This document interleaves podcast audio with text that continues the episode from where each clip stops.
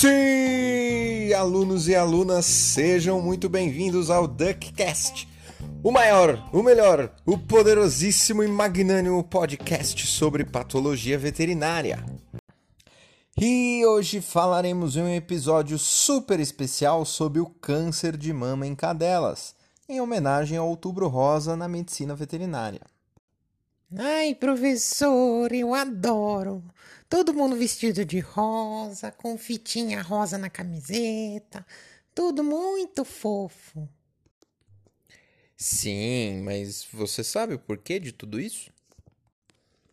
Claro que sei, professor. É porque o outubro é rosa e ficamos todos fashion. Não, né? Isso faz parte da nossa conscientização com relação à neoplasia mais comum em cadelas, o carcinoma mamário. Eventos do Outubro Rosa acontecem em vários lugares do país nessa época, justamente para conscientizar os tutores da importância da prevenção do câncer de mama em cadelas. Ah, professor, eu já ouvi falar um monte de coisa sobre o câncer de mama em animais. Já sei um monte de coisa, sei tudo. Hum, é mesmo, você é o bichão mesmo então. Vamos ver então o que você sabe.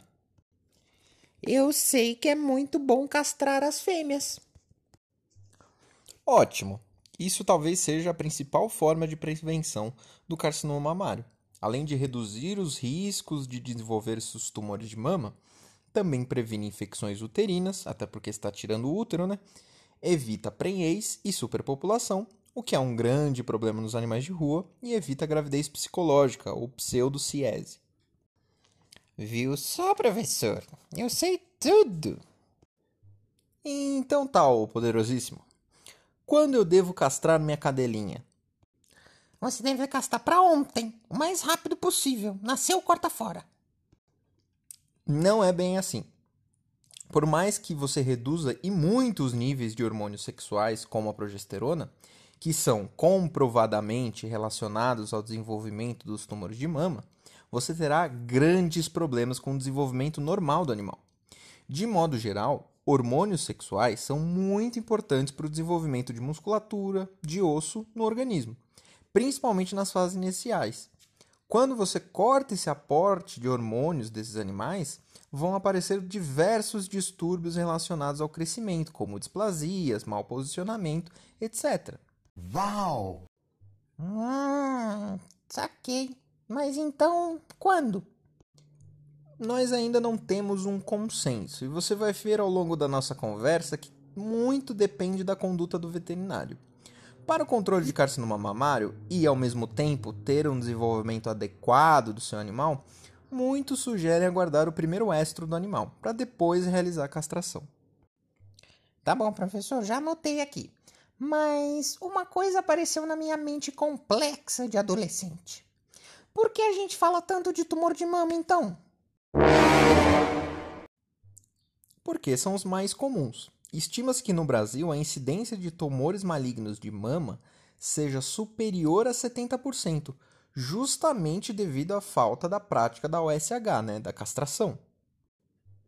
Eles ocorrem mais em cadelas, principalmente de meia idade a idosas, com faixa etária entre 7 a 12 anos, as raças nas quais se observa maior incidência são Poodle, Dachshund, Yorkshire, Cocker Spaniel, Pastor Alemão, Boxer, Foxer Terrier e até animais sem raça definida.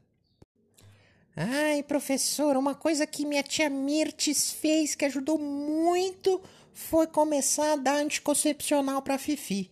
Nossa, ela ficou muito melhor, não teve mais cio, foi uma maravilha. Não sei por que depois apareceu um nódulo na mama, mas não sei, não acho que não tem relação, né? Não, você é burro, cara, que loucura. É, então, o uso de progestágenos injetáveis para prevenir o estro em cães já foi correlacionado com o aumento da incidência de tumores benignos e o aumento da incidência tardia de tumores malignos em cadela.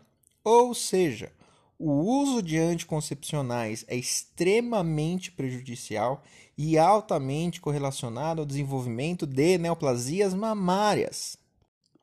Ah, eu falo pra tia Mirtes que não pode. Fico falando, tia Mirtes, não, não pode, tia Mirtes, não pode. Ah, sim, tô vendo mesmo. Tá bom, professor, mas como eu sei que minha cadela tem um tumor de mama? É importante ficar atento com qualquer nódulo que possa aparecer próximo às mamas. Normalmente, são nódulos circunscritos de tamanho variado, podendo ser bem pequenos e até mesmo extremamente desenvolvidos. Podem ser irregulares, podem estar ulcerados, inflamados, aderidos à musculatura. A mobilidade tumoral é variável. Tá, então, se minha cadela aparecer com um nódulo na mama, já tenho que ficar em choque e levar pra cirurgia, né? É, não. Você tem que levar para o veterinário. Professor, eu sou veterinário, né, professor? É, mais ou menos, né? Ainda não é, mas vai ser. E aí, então? O que, que você faria? Eu quero fazer cirurgia. Calma, que não é bem assim. Você precisa descobrir o que é esse nódulo. Lesões na mama podem ser neoplasias malignas, sim, mas também hiperplasias, displasias, neoplasias benignas, que podem ser resolvidas de outra forma que não a cirurgia. Mas eu quero cirurgia. Tá bom, então. Então depois tenta explicar para o tutor que você tirou toda a cadeia mamária da fifi dele e que na verdade não precisava. Ai, tá bom, professor, eu entendi. Mas então, como é que eu vou saber o que é o nódulo? E isso vai da conduta de cada veterinário. A citologia pode te contar se a lesão em questão é uma anaplasia benigna ou maligna, e até mesmo se são alterações de crescimento, como hiperplasias. Uai, então tá ótimo, já tá definido. Vai ser citologia. Hum, Não é bem assim. Hoje em dia, na citologia, ainda não temos uma curácia na determinação do tipo histológico da neoplasia mamária. É, o que que você falou aí? Quê? Deixa eu explicar. A citologia pode até me dizer que eu estou falando de um carcinoma mamário. Porém, existem vários tipos histológicos de carcinoma mamário. Cada um deles tem um prognóstico e até a terapia diferente. Hum, entendi. Então, de qualquer forma, eu tenho que fazer a biópsia para saber o tipo histológico, certo? Isso mesmo. Inclusive, existem locais que até pulam a etapa da citologia, passam direto para a biópsia. Mas, como eu disse, isso varia muito de lugar para lugar e conduta de veterinário. Ai, professor, eu já ouvi falar um monte de coisa diferente sobre tratamento, classificação de tumor de mama. Afinal, o que, que eu tenho que fazer? É, realmente, isso é um dos grandes dilemas relacionados ao tumor de mama. Existem várias reuniões entre patologistas, cirurgiões e clínicos sobre como deve ser preconizada a conduta frente a um caso de tumor de mama. São os famosos consensos de mama. Cada um desses consensos desenvolve um novo artigo com a resolução daquela reunião. Porém, ainda temos um longo caminho para percorrer pela frente. Para determinar a melhor forma de tratamento, a gente parte do básico, o estadiamento clínico. Fazendo o estadiamento, avaliamos primeiro o tamanho do tumor, depois o comprometimento de linfonodos regionais e, por último, presença de metástase à distância. A versão de estadiamento padronizada, por Hutman e colaboradores de 2011, prevê estádios 1, 2 e 3 baseados no tamanho da lesão primária, estádio 4 quando o linfonodo regional apresenta foco de célula neoplásica e o estágio 5 quando já tem metástase em órgãos distantes. Quanto maior o estadiamento, pior tende a ser o prognóstico e mais agressivo deve ser o tratamento. Ai, professor, você fala, fala, fala, fala, fala, mas no final vai chegar no ponto que vai precisar da cirurgia, né? Na grande maioria dos casos, a cirurgia é uma forma de tratamento extremamente importante, mas tome cuidado. Casos de carcinoma inflamatório ou casos com metástase, não vai ser o procedimento cirúrgico que vai ser curativo. Entendi. Mas se eu pegar um nódulo único e tirar esse nódulo, vai ficar tudo bem, então. Na verdade, isso também varia muito, principalmente em relação à conduta do veterinário. A escolha do tipo de cirurgia a ser realizado depende do estadiamento tumoral, da drenagem linfática da glândula mamária, da localização da lesão, do consentimento do proprietário, podendo ser utilizadas técnicas como nodulectomia, mastectomia regional, mastectomia uni ou bilateral, depende muito de cada situação. E ainda existem defensores da remoção total das cadeias mamárias e também defensores da nodulectomia.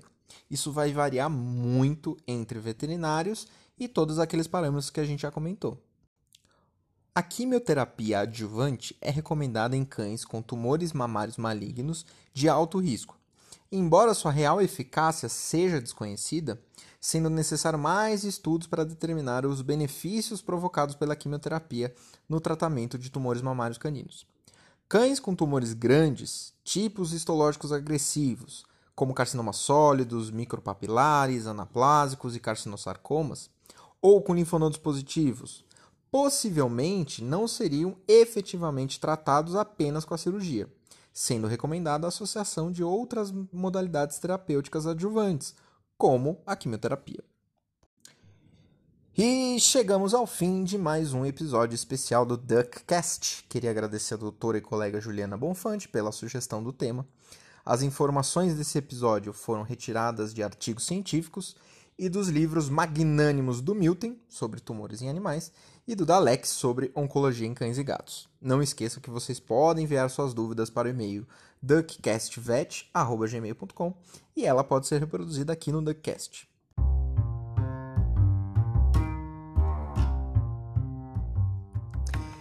E para a dica das trevas desse episódio, eu gostaria de sugerir a vocês o evento do Outubro Rosa Pet.